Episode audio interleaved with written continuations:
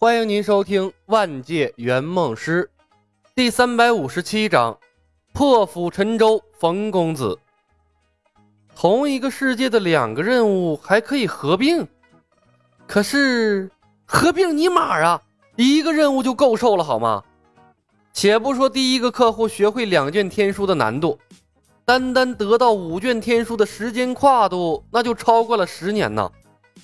还有帮客户建立一个比肩青云门的门派，青云门成立了两千年才有现在的名声和规模，一个普通人何德何能，能在短短时间内建立的门派和青云门比肩？想当初青云门衰落，精彩艳艳带领青云门走向中兴的青叶道人，闭关了十三年才修成了正果，把青云门带上巅峰。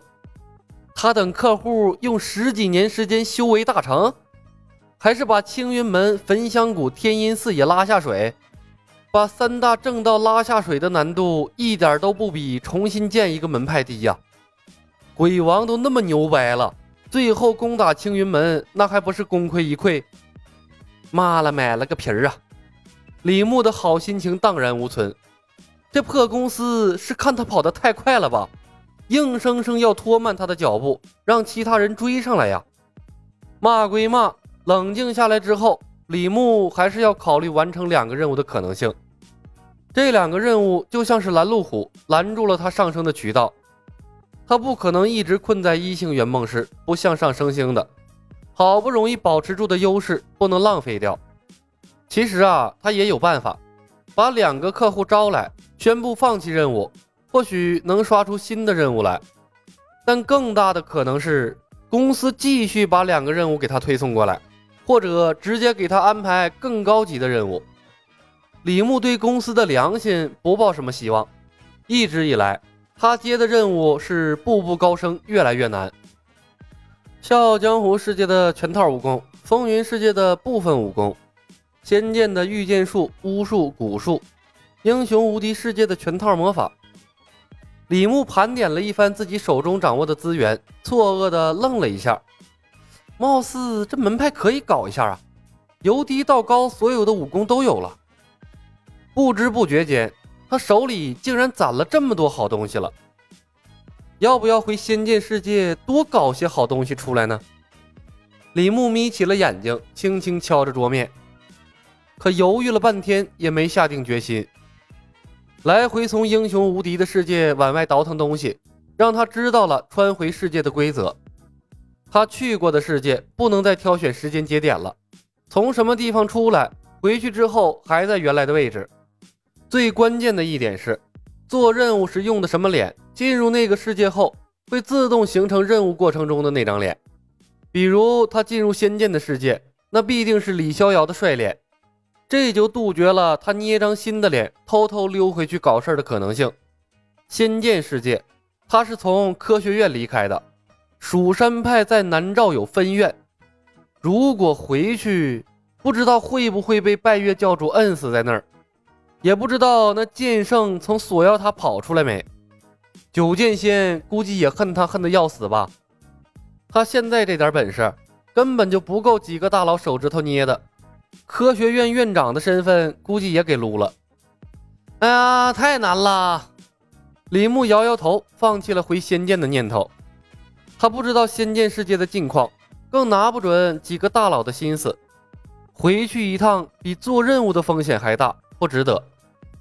笑傲江湖，小李飞刀的世界是第五，回不回去没什么意义。李牧是务实的人，浪费时间又没好处的事儿，他是懒得干。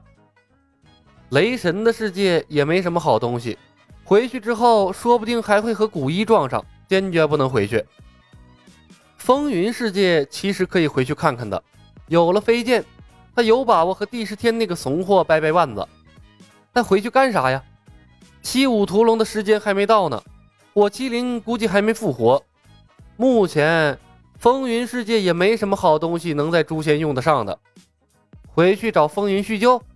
灭雄霸斗帝释天，那除了消耗妖丹的力量，没啥意义呀。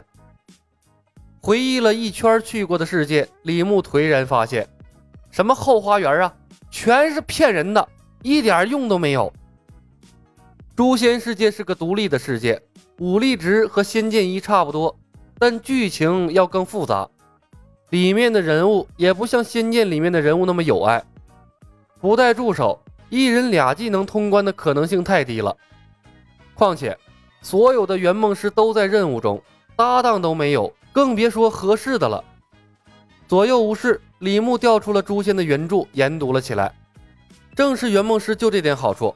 接任务之前有充足的时间研究剧情、做规划，提高任务成功的可能性。看了一会儿书，李牧忽然想起了冯公子，再次拉开了同事列表。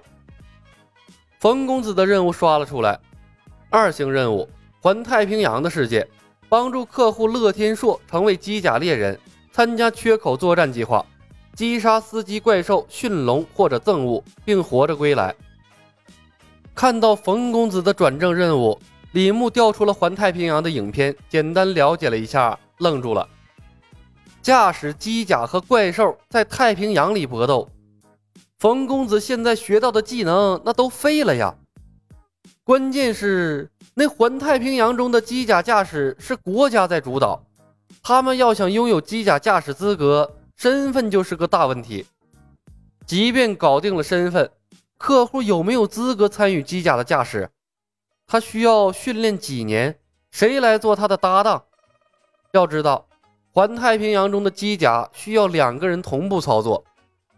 客户不符合机甲操作的条件怎么办？冯公子和客户的同步率不一致怎么办？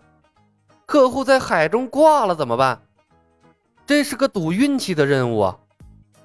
一连串的问题在李牧的脑海中激荡，他揉了揉眉心。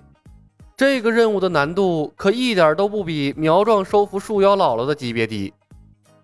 难道冯公子的转正计划要泡汤了？静静思索了片刻，李牧转身走出了圆梦公司，决定去帮下他的好搭档。刚踏进现实，冯公子的视频邀请已经发送了过来。李牧接通，冯公子的苦瓜脸一下子从镜头里弹了出来：“师兄，我该怎么办？”在海里打怪兽任务太难了，我连车都不会开，现在要和客户驾驶着机甲去打怪兽，那简直是要我的命啊！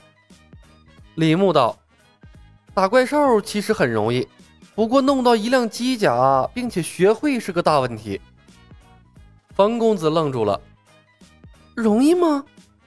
李牧笑道：“一个共享技能就可以搞死所有的怪兽了，以你那点力量。”几千吨的怪兽在海底动都动不了，只要你们玩的转机甲，杀怪兽应该和杀猪一样。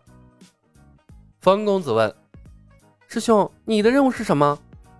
李牧道：“两个任务都在诛仙世界，一个是帮客户建立一个比肩青云门的门派，另一个是集齐五卷天书并学会两卷。”冯公子沉默了片刻：“师兄，我想跟你一起做任务，我有一次失败的机会。”李牧愣住了，小冯，你可要想好了，我的任务比你的难多了，一旦失败，你会失去圆梦师的身份。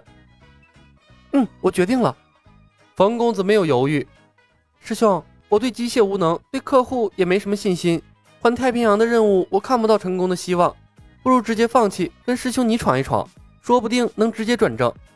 如果现在不放弃，等失败后再找师兄，那可能就等不到了。下定决心之后，冯公子看起来轻松了许多。他甜甜的一笑：“师兄，你会带我的，对吗？”李牧看着冯公子，点了点头：“好，三天后我会对你发出任务邀请。这几天你全力攻略诛仙，这是你最后的机会了。”本集已经播讲完毕，感谢您的收听。喜欢的朋友们，点点关注，点点订阅呗，谢谢了。